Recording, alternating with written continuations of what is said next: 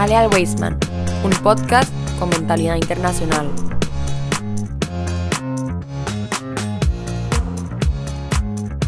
Muy buenas comunidad Weisman, nuevamente es un gusto tenerlos del otro lado de su dispositivo dándole play fielmente al programa Jale al Weisman, un podcast con mentalidad internacional, hoy con un programa especial sobre eh, ya vamos a mencionar distintas conmemoraciones que se están realizando en este momento en el Estado de Israel y por supuesto en las comunidades de la, diáspora, eh, recordando dos eh, acontecimientos importantes, dos conmemoraciones que se revisten de luto y alegría a su vez. Y para eso contamos hoy con un invitado de lujo, un amigo personal, pero también un grandísimo académico. Tenemos a el licenciado Brian Acuña. Brian, ¿qué tal? ¿Cómo estás? Hola Junior y bueno, hola a todos los oyentes de Hallel Weisman. Un honor estar acá con ustedes. No, creemos que el honor no lo haces a nosotros. Este, Brian eh, es licenciado en Relaciones Internacionales. Además de eso, en este momento está cursando eh, una maestría en diplomacia. Brian también es profesor universitario, analista internacional eh, escritor, ha escrito, bueno, no, me atrevería a decir un número, cientos de artículos en medios nacionales e internacionales. Actualmente Brian se encuentra activo en diferentes plataformas que eh, publican en Israel y en muchas partes del mundo, por supuesto, haciendo, entre otras cosas, Asbará también, Brian. Sí, eh, es parte, digamos, de la labor que hago en el CIS de hacer Asbará. La idea con las varas no es, por supuesto, hacer propaganda como algunos lo creen, sino esclarecer un poquito algunos temas que generalmente son abordados de una forma eh, panfletaria, por decirlo de algún modo. Claro, y como muchos de los que nos están escuchando sabrán, eh, Brian es empleado en el Centro Israelita Sionista, trabaja específicamente en la Oficina de Relaciones Institucionales. ¿Así es, Brian? ¿Desde hace cuánto trabajas en el, en el CIS? Eh, casi siete años ya de trabajar para el CIS y bueno, de estar con la comunidad ya metido, pues ya, ya, he perdido la noción del tiempo. Ya son bastantes años trabajando con la comunidad. Claro, yo, bueno, en el Weisman tengo un año y cuatro meses, pero también de trabajar con, con la comunidad en temas de Asbara, en temas de esclarecimiento, como bien lo mencionabas. Y de tener presencia en diferentes actos, conmemoraciones, capacitaciones, charlas y demás, pues ya también creo que básicamente como desde el 2014-2015, más o menos. Entonces que su ratillo ya de estar eh, teniendo presencia en diferentes facetas con la comunidad judía de Costa Rica y haciendo principalmente labores de Asbara. Hoy estamos acá para conversar, ya dejando un poco eh, esta introducción, Estamos acá para conversar de dos fechas que se revisten de mucha importancia. Decía al principio, Brian, una de luto y otra de alegría, ¿verdad? Porque eh, el Día de los Caídos, tanto en las guerras como en actos terroristas, John Azicarón, ahí me corregís si eh, escuchás que mi hebreo patina, y John Asmaut, que es el Día de la Independencia, son como dos caras de la moneda. Justo un estudiante ahora me decía y me lo dijo así eh, textualmente. Profe, qué curioso que pasemos de la tristeza a la alegría. Y a veces eso pasa en el judaísmo en otras conmemoraciones y también en otras fechas, fechas importantes. Eh, te hago una pregunta muy general. ¿Por qué, por qué es importante recordar eh, en un día como Yom Asicarón a las víctimas que cayeron en las guerras y que, que fueron víctimas de terrorismo? Y seguido te hago esta otra pregunta. ¿Siempre fue así es decir, a las víctimas de terrorismo junto con las caídas en, las guerras, o esto es relativamente reciente, que se haya incorporado también recordar a víctimas de terrorismo? Bueno, hasta donde tengo entendido, casi siempre ha sido así, ¿verdad? No tengo una noción desde hace cuánto eh, no lo fue, pero definitivamente creo que la importancia de Yom Carón como tal eh, tiene que ver con la idea de que estos son los ciudadanos que de alguna manera le, eh, le dieron, digamos, un significado a la existencia de Israel.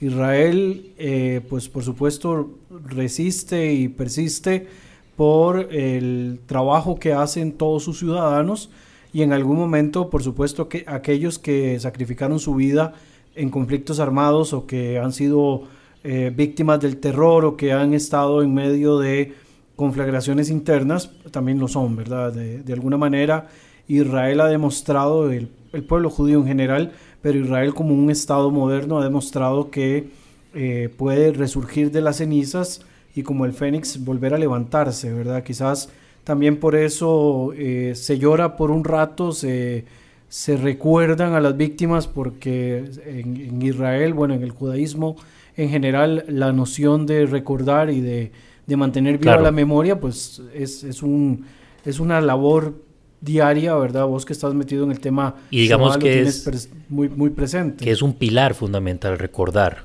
Recordar y este persistir.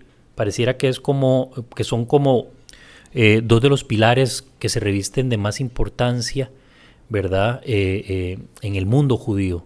Recordar y persistir. Ok, caímos, pero nos levantamos y seguimos, ¿verdad? hablando entonces de, de, de John vamos a centrarnos ahorita específicamente en este contexto. ¿Cómo describirías el significado de esta conmemoración en la cultura y la historia judía en la actualidad? ¿Cuál sería eh, ese etos que mueve al pueblo judío a conmemorarlo constantemente?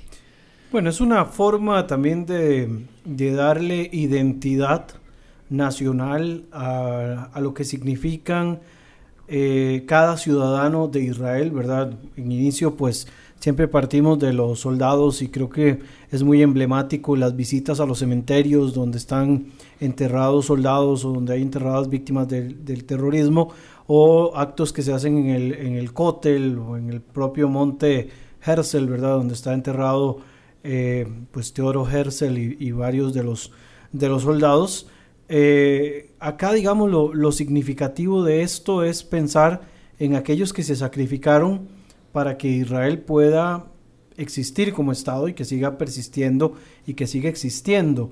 Eh, creo que de alguna manera esto marca como ya lo dije, la identidad ¿verdad? nacional de que aún, digamos, en la memoria de aquellos que ya no están, eh, sigue persistiendo y levantándose todos los días un, Israel que a pesar de, todas las eh, situaciones que se viven diariamente, pues siempre encuentra una manera de, sobresalir y de, y de, pues de, ser todavía mucho más fuerte de lo que lo es hasta, hasta este momento. Claro, por supuesto. Todos estos elementos se confabulan muy bien, eh, o todo esto que mencionaste anteriormente, para hacerte este, la siguiente pregunta.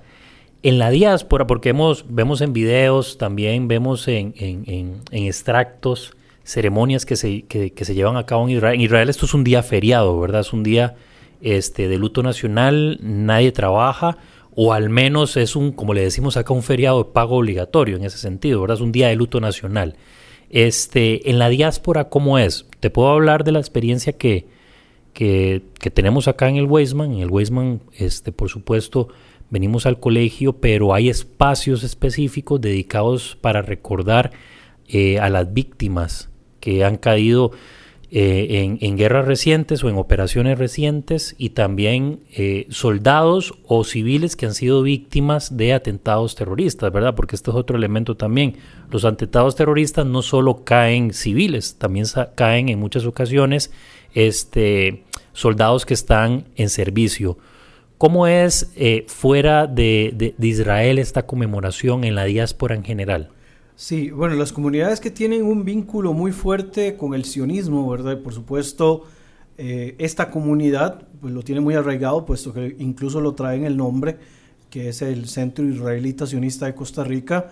Em, lo conmemora muy similar, digamos, a, a como se haría en Israel de alguna manera, obviamente guardando las distancias por la ubicación y demás, pero siempre se hacen conmemoraciones. Acá por lo menos eh, una organización juvenil como lo es Anova Sioní eh, se encarga de ser ellos los que lleven adelante los actos conmemorativos de Yom HaZikaron, ¿verdad? Generalmente eh, se hacen algunas liturgias especiales, ¿verdad? donde se invita, por supuesto, al señor rabino de la comunidad, este, también incluso llega el cónsul o llega el embajador de Israel, da también su parte dentro de la conmemoración y siempre se recuerda a no a todas las víctimas, digamos, en el momento, pero obviamente se concentra en algunas víctimas el recuerdo de todas, digamos, los más de 24 mil, casi 25 mil muertos que han habido de, de esta conmemoración. Y Estamos hablando entre guerras y, eh, caídos en atentados terroristas, ¿verdad? Se habla, bueno, al año pasado, que es el dato que más eh, tengo a la mano, eran hasta mayo del año pasado habían cerca de 24 mil. Esto obviamente ha ido subiendo con el paso del tiempo debido al, terrorismo, ¿verdad? Y, y, a otras situaciones que se han presentado en el último año. Obviamente no han muerto mil personas, pero el número va creciendo mientras la, situación tensa, en este caso el terrorismo, no merme, ¿verdad? Justo eso te iba a decir. Vamos a ver, en la diáspora, eh, de pronto porque obviamente las comunidades judías son las que están más pendientes de esto, pero también personas no judías, digamos como es mi caso, eh, estamos muy pendientes de lo que sucede en Israel. Pensamos como que esto ha ido en aumento, ¿verdad? Como que cada vez hay más y, es, perdón, es al contrario, ¿verdad? Eh, esto porque no, eh, las guerras, aquellas guerras que se libraron a principios de la creación del Estado de Israel eran las que dejan un saldo de víctimas mayor. Y la percepción que a veces la gente pueda tener es de que en Israel cada vez es más peligroso o eh, un, un, día de estos leí un dato que es más probable que uno en Israel fallezca por un accidente de tránsito que por un atentado terrorista, ¿verdad? Y la percepción puede ser eh, eh, al contrario. ¿Qué lecciones entonces puede eh, aprender la diáspora y los judíos en general a partir de esto que te estoy mencionando, ¿verdad? Esto que te acabo de decir. Sí, yo creo que el punto fundamental de acá es que el Estado de Israel sigue existiendo para la defensa de los judíos, ¿verdad? En algún momento yo escuché una frase que en algún momento a mí me, marcó mucho, que decía que el Estado de Israel no existía para luchar contra el antisemitismo, sino que el Estado de Israel existía para decirle a los antisemitas que no nos importa lo que piensen. Entonces, de, alguna manera, la existencia de Israel es esa, esa persistencia eh, de querer seguir adelante, ¿verdad? A pesar de todo lo que ocurre, incluso a pesar de Israel mismo, ¿verdad? En esto obviamente me refiero incluso a temas políticos que, se han ocurrido en las últimas semanas, que, que han puesto, digamos, un poco de tensión a lo interno de Israel. Pero a pesar de todo eso, Israel sigue siendo un país que busca eh, desarrollarse y florecer, ¿verdad? Y seguir, seguir saliendo adelante. Obviamente hay muchos retos, incluyendo el reto del tema palestino, que por supuesto no lo podemos desvincular y que precisamente, digamos, para ellos debe de existir otra percepción completamente distinta respecto al tema, pero eh, de alguna forma incluso para el propio tema palestino la situación actual es menos violenta de lo que pudo haber ocurrido, no sé, en la década de los 80 o a principios de los, del año 2000 cuando se dieron la, la primera y la segunda intifada. Entonces, de alguna forma, Israel, digamos, como Estado y su desarrollo y todo lo que ha ido cambiando, sigue demostrando que a pesar de todas estas situaciones de tensión, ellos siguen, digamos, eh, intentando hacer florecer un Estado que ya, bueno, ya 75 años y, sigue contando porque Israel vino con la decisión de quedarse, ¿verdad? Esto no es algo de flor de un día, se han desarrollado de tal manera que Israel tiene todas las características para seguir floreciendo cada vez más. Claro, totalmente de acuerdo con vos. De de este tema, de la situación actual de Israel, pues vamos a hablar eh, eh, en otro espacio que vamos a tener. Pero aprovechando lo que estaba mencionando, eh, me entró la duda, entonces aprovecho para hacerte la pregunta. En medio de esta, que, se está viviendo una tensión muy grande, una polarización pareciera, ¿verdad?, entre un sector y otro de la población debido a un tema político que no voy a abordar o no vamos a abordar en este podcast porque está específicamente pensado para estas dos conmemoraciones, eh, ¿qué va a pasar? O sea, ahorita hay una tensión muy alta, ¿qué va a pasar con estas conmemoraciones? Ha habido una tregua en las últimas horas eh, para que no sigan las protestas, porque ya viene PESAC y, detrás de PESAC, delante de PESAC, perdón, vienen estas otras conmemoraciones, Yom HaShoah, Yom HaZikaron y Yom HaSmaut. Y tenemos ahorita eh, el asunto color de hormiga. ¿Qué va a pasar con específicamente Yom HaZikaron? Bueno, Yom HaZikaron sigue siendo Yom HaZikaron, ¿verdad? la población va a querer seguir conmemorando a sus caídos, a sus familiares, a sus amigos, a todos los que, los que han caído en cualquiera de estas situaciones. Entonces Yom HaZikaron seguirá siendo Yom HaZikaron. Quizás algunos temas políticos permeen un poco la situación, pero el, tema sigue adelante, ¿verdad? O sea, el, Estado sigue a pesar de, todo lo que ha ocurrido. Incluso, bueno, ya sabemos que días atrás se mencionó la, posibilidad de, tener un poco el, el tema de la reforma judicial y que esto por lo menos se diera una pausa mientras se negocian con los diferentes sectores. Ahora hay una pausa general por el tema PESA, ¿verdad? Y hay que ver ya después qué es lo que va pasando. Igual con Yom Atzmaut, ¿verdad? Evidentemente, Yom Atzmaut tiene que celebrarse por todo lo alto, son 75 años, eh, pero definitivamente el tema judicial va a seguir permeando la opinión pública de, todos los ciudadanos, principalmente los ciudadanos judíos, ¿verdad? El país que son los que los que quizás, este, al ser la mayoría, son los que puedan tener un poco más de eh, resistencia con respecto al tema. Claro, el, como bien lo decís, el tema es que esto se convierta después de un lado o de otro en, una herramienta política, ¿verdad? Que creo que es uno de los riesgos que están ahí latentes. Esperemos que no. Eh, para continuar ahora con John Asmaud, quería preguntarte antes, eh, ¿cuáles crees que son esas lecciones que podemos extraer de esta conmemoración, eh, tanto a nivel personal como a nivel colectivo? ¿Qué crees que es, ¿Cuáles crees que son esas lecciones, esas enseñanzas? Yo creo que eh, es, digamos, dar vueltas sobre lo mismo que, he mencionado, que tiene que ver con el, con el tema de la resistencia, resistir como pueblo para poder seguir desarrollando un Estado, ¿verdad? Que es un Estado pluralista, a pesar de las acusaciones que siempre aparecen de un supuesto estado de apartheid, de un estado segregacionista, cuando uno que ha tenido la posibilidad de estar allá, se da cuenta de que esto no es tan así. Y aprovechando eso que decís, Brian, porque dentro del ejército de Israel hay también este, árabes israelíes, ¿verdad? Hay drusos también, que en este caso los drusos eh, son cristianos hasta cierto punto, ¿verdad? Así es. Hay musulmanes también. Musulmanes también. Eh, el, punto es que a estas personas también se les recuerda. No es que recordamos en Yom Asicarón a los soldados judíos, perdón, caídos en, eh, eh, en actos terroristas o en guerras, ¿no? También recordamos a los soldados en general, independientemente si son musulmanes o si son cristianos, ¿cierto? Sí, sí, totalmente. O sea, todos los que han luchado para mantener al Estado, que son ciudadanos israelíes o que han caído, digamos, en la en la defensa del Estado de Israel son recordados Yom HaZikaron. Mencionas a los drusos, que los drusos son uno de los pueblos más fieles, ¿verdad? Dentro de, la, dentro de los colectivos que, componen a Israel y ellos sirven voluntariamente en el ejército, ¿verdad? las, los grupos drusos eh, incluso tienen su propio, en algún momento tuvieron su propio comando, ¿verdad? Bastante importante. Eh, y los drusos eh, deciden, ¿verdad?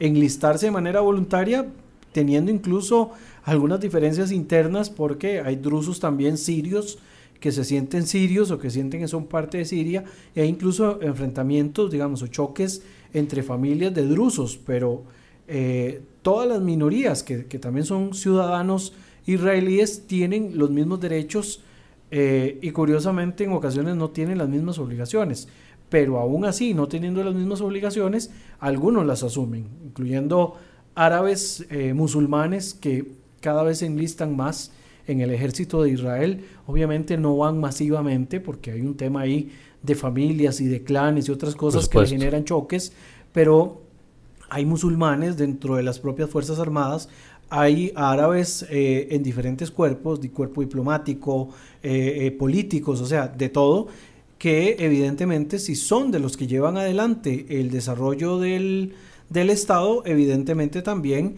eh, son recordados en, casos como, como el de Yom Creo entonces, Brian, que uno, uno de esas lecciones y uno de esos mensajes es que eh, independientemente lo que se conmemora en Yom eh, también incluye, o sea, es inclusivo desde todo punto de vista y, eh, está dirigido a todas las personas, independientemente de su religión, eh, que hayan formado parte del ejército y hayan eh, caído en estos distintos procesos de los que hemos venido hablando. Dejando entonces de lado John Acicarón, quiero que hablemos ahora de John Asmaud. Decía, y comentaba ahora al principio que me decía un estudiante, justo hoy me decía, profe, pasamos de la alegría, de la, de la tristeza total a, una gran alegría, ¿verdad? Que es eh, conmemorar, recordar y celebrar la creación y la fundación del Estado de Israel. 75 años se dice rápido, pero ha sido de muchísimo, muchísimo esfuerzo. Recuerdo que una de las cuestiones o de las cosas que eh, en nuestra labor de Asbara siempre andábamos esclareciendo en, diferentes espacios, sea en charlas, en foros, inclusive en redes sociales, era aquella que decían que este, el Estado de Israel se había creado como consecuencia del holocausto, como que había sido un favor que, le habían hecho a los judíos que habían sobrevivido, cuando sabemos que esto no es de esa manera. Quería empezar entonces por ahí, Brian, antes de que entráramos básicamente a la, a la conmemoración per se, ¿Cuáles fueron esas, cuál fue esa razón principal para que existiera o exista hoy el Estado de Israel después de dos mil años de diáspora judía, de los judíos viviendo en el exilio, como última consecuencia, porque aquí podríamos hablar largo y tendido de todo lo que se vivió a lo largo de estos dos mil años, eh, como última consecuencia al holocausto, ¿verdad? ¿Cuál fue o cuáles fueron esos elementos que permitieron eh, puntualmente la creación del Estado de Israel? Bueno, existe una base religiosa muy arraigada, ¿verdad? Donde siempre se ha hablado del retorno a Sión, ¿verdad? Cuando se habla de Sión, se habla siempre de regresar a los montes de Sión que están en Jerusalén, por lo tanto, de alguna manera siempre es ese anhelo de regresar a la tierra prometida. Y hay una frase que se, eh, que se repite constantemente, no sé si es en una festividad exclusiva, no sé si en Pesach, el año que viene Jerusalén. Jerusalén, sí, el próximo año en Jerusalén, ¿verdad? Esa es, ese es uno de, los, de las cosas que se dicen, ¿verdad? Porque ese es un anhelo, o sea, está en el Sidur, eh, cuando se habla de la reconstrucción de, de, Jerusalén, está también cuando se habla de la redención, de la llegada del Mashiach, eh, o sea, hay un montón de referencias de carácter religioso que mantienen, digamos, vigente eso. Cuando el rey David funda la ciudad de Jerusalén, transforma eso en el centro de la espiritualidad, pero también en el centro de la política eh, de, la vida judía. A veces nos quedamos un poco cortos cuando lo queremos dejar solo como un elemento de carácter religioso, pero David, que viéndolo de una manera muy visionaria, concentró el alma y el corazón de los judíos en Jerusalén, en la tierra prometida de alguna manera, y a partir de ahí todo anhelo siempre ha estado eh, vinculado a esa tierra, ¿verdad? Incluso si nos vamos todavía mucho más atrás, que podemos irnos mucho más atrás, cuando, cuando Abraham eh, toma la decisión de, de, comprar, digamos, las cuevas de Macpelac, donde son enterrados los patriarcas, ¿verdad? Actuales, eh, que están en Hebrón en la época actual, la intención de él fue comprar el sitio, o sea, no, no, a él se le ofrecieron regalárselo cuando iba a enterrar a Sara. Él dijo, no, yo no quiero que me lo regalen, yo quiero comprarlo. ¿Por qué él lo compra? Para que se entienda de que hay un derecho de llave, hay un derecho de propiedad. Entonces, digamos que desde un punto de vista espiritual, Israel siempre ha estado vinculado a la tierra prometida. En los últimos siglos hemos tenido un brote de odio antijudío, eh, principalmente cristiano, ¿verdad? De, los países europeos y que se ve más pronunciado ya con la llegada del antisemitismo. Yo creo que acá, si alguien puede hablar de antisemitismo, sos vos, que lo, conoces de, la A a la Z, así que yo ahí no me voy a meter mucho en ese rollo. Pero el antisemitismo eh, no es el que causa la creación de Israel, lo que hace es acelerar el proceso. Y pensemos que en algún momento incluso no era en manos de los británicos que estaba la tierra de Israel cuando se empezaron a dar las primeras diásporas importantes, sino que todavía estaban en manos de los otomanos. Es verdad. Incluso hay una reunión que tiene en aquel momento eh, Teodoro Herzl con el sultán que estaba dirigiendo al Imperio Otomano en, ese entonces para pedirle la posibilidad de crear, digamos, un feudo, una, un territorio independiente para los judíos y empezar a traerse los judíos de diferentes partes. Al final, pues no se dio. Y eh, con el antisemitismo que seguía creciendo, las diásporas también empezaban a crecer, ¿verdad? Y esto fue llevando a que los judíos llegaran a la tierra prometida, la denominada en ese momento Palestina otomana y posteriormente Palestina británica, que se compraran territorios, que se fundaran instituciones. Acá generalmente se habla con mucha ligereza cuando hablamos de la, de la fundación de Israel, como que si hubiese sido que de la noche a la mañana levantaron carpas. Y por generación espontánea apareció ahí el asunto. Y que el, día el, día siguiente se declaró la independencia, ¿no? Fue un proceso largo, fue un proceso eh, tedioso. Sí se sabe que inicialmente había una corriente británica, principalmente cristiana, que pensaba que sí debía haber una migración judía a la tierra prometida, porque esto aceleraría el proceso de la redención, una cuestión muy escatológica. Claro. Eh, pero después los propios británicos se opusieron a, la, a las migraciones judías y después incluso... El famoso libro blanco. Exacto, eh, y posteriormente incluso se, no solo se opusieron, sino que cuando ya se sintieron con el agua hasta el cuello, le pasaron la pelotita a alguien más que fueron las Naciones Unidas y a partir de ahí se toma la decisión de partir aquel territorio, ¿verdad? Que ya era un territorio poblado por árabes, poblado por judíos, eh, de, de, tratar de impulsar la creación de dos realidades nacionales distintas. Siempre se plantea que por qué no se creó una única entidad. La respuesta es muy sencilla. Ambos grupos no querían, digamos, eh, compartir territorio en, una, en un territorio único o, o, un sistema federado o algo por el estilo y se tomó la decisión de partir el territorio y, no, y ya habían antecedentes ya habían antecedentes de violencia también previo a esto. Ya de, de, una de un lado y de otro había antecedentes eh, de que este tipo de cosas no iban a funcionar fue muy parecido y aquí guardando las distancias pero pero es para una ilustración para que nuestros escuchas nos entiendan mejor con, como lo que pasó con Bangladesh y la India en ese sentido, ¿verdad? Y con de la que, India y Pakistán. Y con la India y, y, Pakistán, exactamente. Eso mucho más marcado porque es un proceso muy similar. Británicos saliendo, se parte el territorio, Pakistán no existía.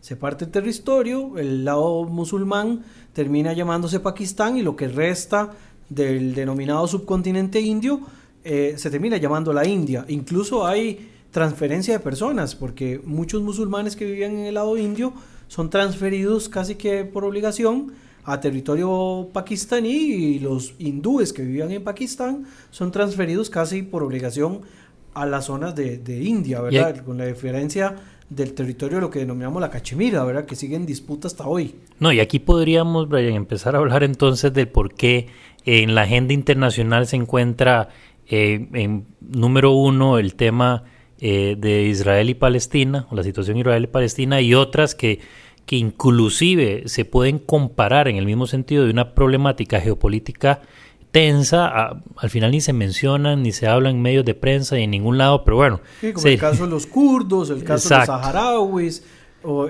N cantidad de temas que, que hay por ahí. Pero digamos, para lo que yo quería mencionar esta parte importante, es para eso que, que, que diste en el clavo, al decir que Israel no se creó por generación espontánea.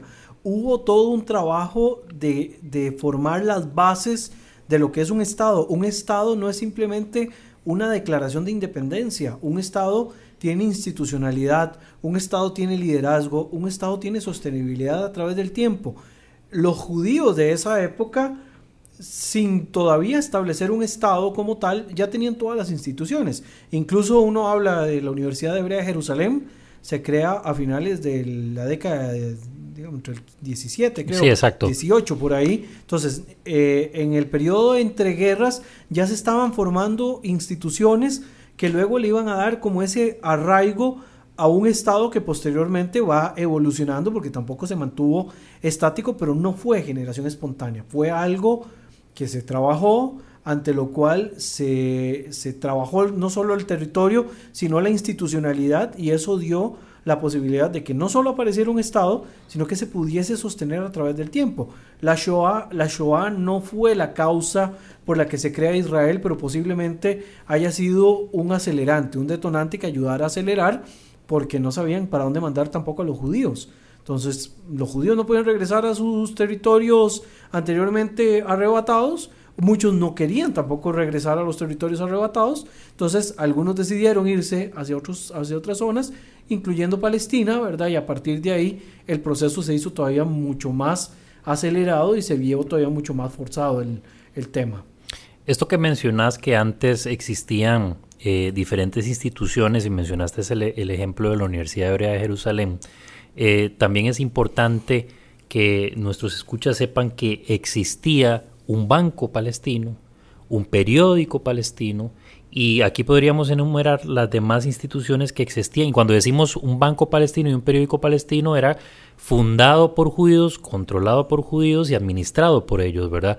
El tema, el tema es que después el concepto palestino y Palestina va a tomar, más que principalmente en la época de Arafat, es cuando ya empieza a tomar otra connotación que aparece una nacionalidad eh, que básicamente no existía, porque lo que, lo que la ONU partió, por decirlo así, en aquel momento fue un Estado árabe y un Estado judío, ¿verdad? Sí, basado en un territorio con un nombre determinado que era Palestina. Exacto. Esto no nos lleva a negar la existencia de un pueblo palestino que existe, que tiene derechos y que debería también de ser independiente, pero que no nos cierre los ojos a la realidad de que es una, una cuestión evolutiva, ¿verdad? Que no, no es algo tampoco, o sea, la, existencia de esta identidad nacional palestina ha sido un proceso y no ha sido tampoco una cuestión eh, que, haya llevado eh, siglos, ha sido un proceso un poco más reciente.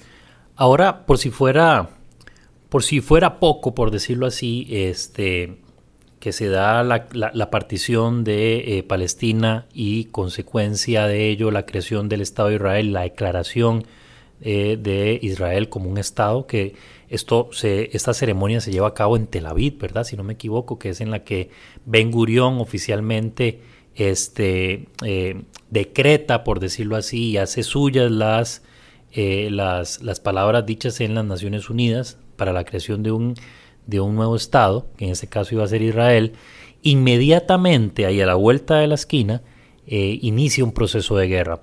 Este, esta parte de John Asmaud no quiero enfocarla como lo hicimos anteriormente, hablar, un, eh, hablar acerca de cómo es la conmemoración y esto, sino de que por qué hoy, por qué hoy existe un Estado de Israel y cómo se ha antepuesto a las, a, a las circunstancias. La guerra de independencia en el 48, ¿verdad? Se, libra básicamente, eh, no vamos a decir sin un ejército, este, porque ya existía un antecedente de Fuerzas Armadas, pero un ejército formal, como tal vez no los imaginamos hoy, que es, como hoy es, perdón, la FDI, aquel tiempo no era así, ¿verdad? Era una Fuerza Armada, si bien es cierto, entrenada, este, que se enfrenta aproximadamente a seis o siete naciones árabes este, contra una minoría judía. Y de pronto, este, el éxito y el milagro de que Israel vence. Detrás de esa guerra, el 48 estará el 53-54, si no me equivoco. 56. 56, exactamente. Después de la del 56, la de los seis días, ¿verdad? Sí, el 67. Exacto. Y aquí podemos seguir, ¿verdad? Luego el 73. Exacto. Después de ahí ya evoluciona una vez más el conflicto. Exacto. Y ya pasamos a otro tipo de conflicto. Ya, ya, ya tenemos este, escaladas militares y otro tipo de... Este, de enfrentamientos que no son guerras, sino que el asunto varía porque la relación de Israel con sus pares árabes, que esto eh, cambia después de este, la guerra, eh, no la de los seis días, sino la guerra del Yom Kippur, cuando ya se hace la paz con, con Egipto, ¿verdad? Ahí hay un quiebre, porque Egipto en aquel momento lideraba básicamente el mundo árabe. Entonces ahí ya, ya es cuando hay una pausa en las guerras eh, como las conocemos, como las conocemos tradicionales, ¿verdad? Bueno, tal vez la última que podría entrar en esto sería la guerra de Israel en el Líbano. Bueno, que es la del paz para la Galilea, que es en el 82 y se extiende una ocupación de una zona libanesa hasta el año 2000, ¿verdad? Incluso. Eh, pero sí, ya digamos, la, la guerra en el Líbano tiene un significado totalmente diferente pero sí tiene que ver, digamos, como, como las últimas etapas de guerra. Ya después de ahí, todas las conflagraciones que hay es contra eh, grupos paramilitares y principalmente contra grupos que practican el terrorismo, Hezbollah, Hamas, Jihad, etcétera. Al punto que quería llegar, Brian, con esto es que eh, lo que hoy, lo, porque muchos chicos del cole nos van a escuchar, padres de familia también, este, y personas donde nos sintonizan, este, hoy recordamos, bueno, 75 años, ¿verdad? Es una fiesta, una alegría, hay diferentes formas, ¿verdad? Hay actos formales y ya después eh, hay mucho de eso, ¿verdad? Alegría, regocijo y demás. Eh, eh, no olvidar eso, que además de que no fue un regalo por la Shoah, que es aquello que se repetía constantemente, que, tampoco fue algo sencillo, hubo que luchar por la tierra. Y no solo, digamos, desde la lucha armada, incluso la evolución de la economía ha sido pues sorprendente, porque hasta los años 80 Israel, que se eh, manejaba más que todo una economía agrícola, empieza a evolucionar en su economía, porque era un país casi que quebrado, ¿verdad? Con una inflación que parecía país latinoamericano, con el respeto, por supuesto, que se de esta zona, eh, pero y, a, partir de los 80 se empiezan a recibir incluso una masa migratoria súper fuerte de gente de la ex Unión Soviética, ¿verdad? Que, que esto todavía aumenta las tensiones desde el punto de vista económico y ya es a partir de los 90 que tienen una evolución económica a través de proyectos como es el proyecto YOSMA, y que a partir de ahí empieza todo el, la migración económica a la situación, digamos, tecnológica actual, ¿verdad? Israel no fue que de la noche a la mañana eh, logró convertirse en la potencia tecnológica que es hoy, pero definitivamente que el Israel de hoy es este es otra cosa y, y siempre hacen chiste, ¿verdad? Los, los, los israelíes siempre le hacen chiste cuando uno visita Israel que uno dice, sí, yo estuve recientemente en Israel, ¿hace cuánto?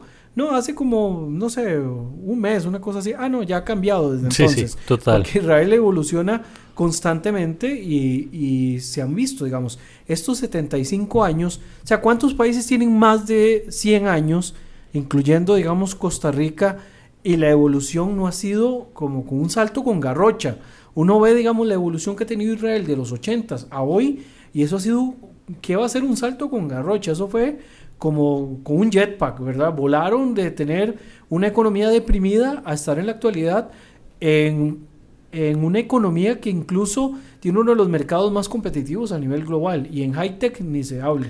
En una clase de, de política global que tuve con mis estudiantes hace unos días atrás, estaban revisando ellos los, pues, estamos viendo una unidad de un eje troncal que se llama desarrollo, estaban revisando este, los diferentes índices que hay para medir desarrollo y todos no salían de su asombro al ver que Israel se encontraba ahí este, en, en, los primeros puestos, ¿verdad? O cerca de ellos, eh, eh, algunos en el top 10, eh, pero por lo general no baja del top 50. Y una de las cosas que más lo sorprendió fue que recientemente en el índice de desarrollo de felicidad, Israel está en el top 10 o sea, es el cuarto país. Más imagínate, el cuarto país más feliz del mundo y cualquiera que enciende las noticias o lee el periódico, ¿verdad? Se imaginaría que, que esta cosa pues no es así, mm. ¿verdad? Pero bueno, ya hablaremos eh, justo este, en, en, en, un próximo podcast sobre, sobre estos temas y más de actualidad. Sí, sí, digamos, sí me gustaría señalar con esto de los 75 años, ya que estamos hablando de Yom Ha'atzmaut, que sí hay retos, ¿verdad? En cuanto a Israel, o sea, no, no vamos a decir que todo es... Es, una es, justo la pregunta que, que, tengo acá para hacerte, pero dale, dale. Sí, sí, Israel, digamos, eh, es de los países, al igual que Costa Rica, que es miembro de la, de, los, de la Organización para la Cooperación y el Desarrollo Económico, la, OCDE. Sí, pero Israel es uno de los países que tienen los índices de pobreza más altos dentro de OCDE. Y hay dos grupos que todavía son un enorme reto en cuanto a la economía y al desarrollo en Israel las comunidades árabes, que por un lado todavía tienen alguna dificultad de adaptación, ¿verdad? Y que se está tratando de hacer trabajo. Incluso recuerdo que en el gobierno anterior a este de, de Netanyahu, cuando estaba Bennett, que era esa coalición, claro. parecía una paella, ¿verdad? Porque tenía un montón de grupos todos de multicolores, ¿verdad? Incluyendo un partido islamista. Sí, religiosos, islamistas, judíos de izquierda, derecha, de arriba y de abajo. Ajá, Mansur Abbas, que era el, líder de la, del partido islamista, estaba tratando de trabajar el desarrollo para las comunidades árabes, que las comunidades árabes son todo un tema dentro de Israel y estaban buscando, digamos, mejorar esos números de ese lado. Y otro número que por supuesto a veces sale en rojo es el tema de las comunidades jaredín, ¿verdad? Los, los, los grupos eh, ultra ortodoxos, no me gusta usar mucho ese término, pero es el término que más eh, siempre se utiliza, eh, y que evidentemente Israel está tratando de desarrollar para el involucramiento de todas estas poblaciones y tratar de bajar esos números negativos, porque como en todo, digamos, aspecto positivo que hay que resaltar de todo el desarrollo que en 75 años Israel ha logrado, pues todavía tiene ahí sus escaños y sus escollos más bien por, por resolver, y también el tema de la igualdad en tema de género, ¿verdad? Que, que en Israel todavía el tema de la mujer que tenga un salario eh, comparado con el hombre y otros temas siguen estando ahí en la, en la palestra, pero no son los únicos. Costa Rica también está en esa, en esa situación y son retos que, que se deben, digamos, de, de, mantener dentro de todo este esquema de, del tema de la, no solo de la celebración, sino también de reflexionar todo aquello que todavía hace falta por fortalecer, incluyendo temas relacionados con eh, cuestiones democráticas, ¿verdad? Que el país todavía tiene que fortalecer. Es una democracia asentada, ¿verdad? Como pocas y, única en la región, por supuesto. Sí, cuando decimos única es porque realmente es única, no hay. Lo, más cercano a una democracia entre el mundo del Medio Oriente y el norte de África, aparte de Israel, es Túnez y se las trae, ¿verdad? Por la situación actual. Eh, pero evidentemente se está trabajando para tratar de resolver todos esos temas que, quedan ahí sueltos. Claro, y, bueno, decía ahora justamente eh, eh, con las tensiones que se están desarrollando, Cualquiera podría pensar que Israel es una sociedad que está implosionando ahorita, pero es que es parte del juego, digámoslo así, el juego democrático, de lo que es construirse democráticamente, reinventarse, eh, y justamente lo que se está viviendo, se está viviendo ahora y lo que está pasando el Estado de Israel. Eh, Hatikba, el himno de Israel, la esperanza se puede traducir. ¿Cuál es la esperanza en el sentido de esas esas nuevas oportunidades que tiene Israel este, a futuro para seguir mejorando y creciendo como Estado? Hay una evolución en cuanto a Israel, incluso en sus relaciones exteriores, que hay que mencionar. En 75 años, cuánto ha cambiado la política exterior de Israel. En los años 40, ningún Estado árabe le pasaba ni por el frente tratar de establecer o, regular o, o tener algún tipo de normalización con respecto a Israel. Hoy, 75 años después, y por supuesto después del 2020, que se da la firma de los acuerdos de Abraham, tenemos un cambio significativo en cuanto a las relaciones entre Israel y, el mundo árabe. Digamos, ya tres países, cuatro países técnicamente del mundo árabe se sumaron a países que reconocen y tienen relaciones con Israel. Caso de los Emiratos Árabes, que es un caso súper interesante que deberíamos de hacer después un programa para hablar de la importancia que tiene Emiratos Árabes en todo este tema. Eh, el caso del reino de Bahrein, eh, la monarquía marroquí, eh, Sudán, ¿verdad? Son países que se han sumado a estos denominados acuerdos de Abraham y que le han cambiado un poco ese, ese tema a la, a la situación del Medio Oriente y de las relaciones de Israel con el mundo árabe y con el mundo musulmán principalmente. entonces hay, ha habido una evolución. ¿Cuál es, el, ¿Cuál es la esperanza? Para Israel 75 años después, seguir asentándose como una democracia, fortalecer esos elementos democráticos que incluso se han puesto en duda en las últimas semanas debido a la, situación eh, interna, ¿verdad? Que por supuesto deben de tomarse decisiones, incluso hay políticos que deberían de hacerse un lado para que esto no se vea eh, minado, pero también la esperanza es seguir siendo un país que, sea eh, luz hacia el mundo en muchas cosas y que sigan haciendo Tikkun Olam, ¿verdad? Que sigan ayudando a mejorar el mundo como lo han hecho hasta este momento. Eh, son muchos los retos eh, en este Hatikvah moderno, en esta esperanza moderna, pero lo importante es lo que ya mencionamos en Yom y que lo mencionamos también con respecto a Yom Ha'atzmaut. Existe un Estado de Israel para llevarlo adelante. No es como que tenemos que volver a empezar de, cero, de una diáspora, de una nueva, eh, de, una nueva eh, eh, dispersión por todo el mundo de, una nueva, los judíos. Una nueva un nuevo enfrentamiento entre sicarios y celotes. Exacto, no, no, no, es esto, no, no, tenemos romanos ahí que vayan a, destruir de nuevo y mandar a todo el mundo al exilio, sino que existen las bases asentadas de un Estado y hay que fortalecerlas. Como cualquier democracia, en cualquier momento eh, viven situaciones, por supuesto, eh, se convierten en comidilla de aquellos enemigos que tiene Israel, pero por supuesto siempre van a ser comidilla. Los que no entienden de democracia, los que nunca la han vivido, eh, no saben cómo, cómo funciona la democracia. Para ellos siempre es el, garrote, ¿verdad? Nunca hay zanahoria en estos temas. Israel está viviendo, por supuesto, momentos muy tensos pero estamos seguros de que, o por lo menos tenemos la esperanza también, de que sobresalga ese espíritu eh, judío o ese espíritu israelí de, de salir adelante y de mantener y fortalecer lo que ya existe y más bien mejorar, enfocados a no solo a 100, a mil años de existencia del, del Estado de Israel. Ojalá que sean no solo 75 años más, sino como decís vos, este, más y más años que recordemos la independencia del Estado de Israel, que el mundo judío, este, dentro de Israel y fuera de Israel, este, funcione como siempre ha sido un faro de luz en la región. Como bien mencionabas ahora los acuerdos de Abraham, inclusive se habla de este un posible acuerdo con Arabia Saudita, ¿verdad? Que quizá dentro de poco estemos presenciándolo. Hay algunas cosas que podrían retrasarlo un poco, pero la cooperación siempre ha estado ahí.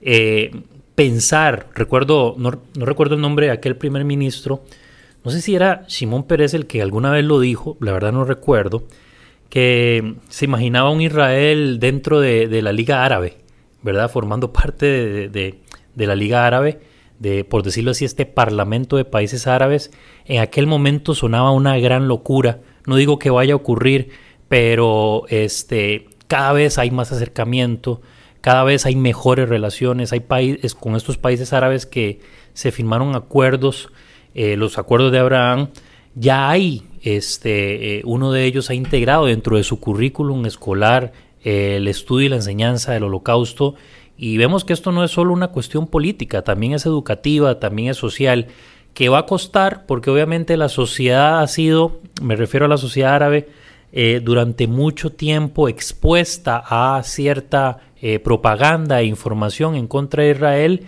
eh, pero creo que va a llegar un punto en que el asunto se va a estabilizar. Creo que diste en el blanco con la esperanza que, es esa, la esperanza de seguirse integrando, la esperanza de seguir fortaleciendo la democracia, la esperanza de seguir creciendo, la esperanza de que sean 75 años más y 75 más y 75 más que recordemos eh, la independencia, por supuesto, del Estado de Israel, la creación misma del Estado de Israel. Brian, muchísimas, muchísimas gracias por habernos acompañado. No, no, gracias a ustedes por la invitación y bueno, no sé si Sí, quedó dentro de los parámetros porque al final terminamos siempre hablando de temas políticos. Yo pido disculpas porque para mí todo, todo se vive de ahí. Eh, pero creo que la esencia es esa, ¿verdad? Al final de cuentas eh, son dos, eh, una conmemoración y una celebración que están dentro del calendario principalmente judío y, y muy por encima también, no solamente judío, sino también sionista, ¿verdad? Que son la, la mayoría de los judíos que, son sionistas, que tienen este, esta intención del retorno a Sion. Eh, y siempre es apasionante, ¿verdad? Y, creo que mantener este espíritu y esta llama viva es, es esa parte integral también de, necesidad de un Estado que, que, requiere de todas las fuerzas vivas para seguirse fortaleciendo y seguir saliendo adelante como hasta hoy.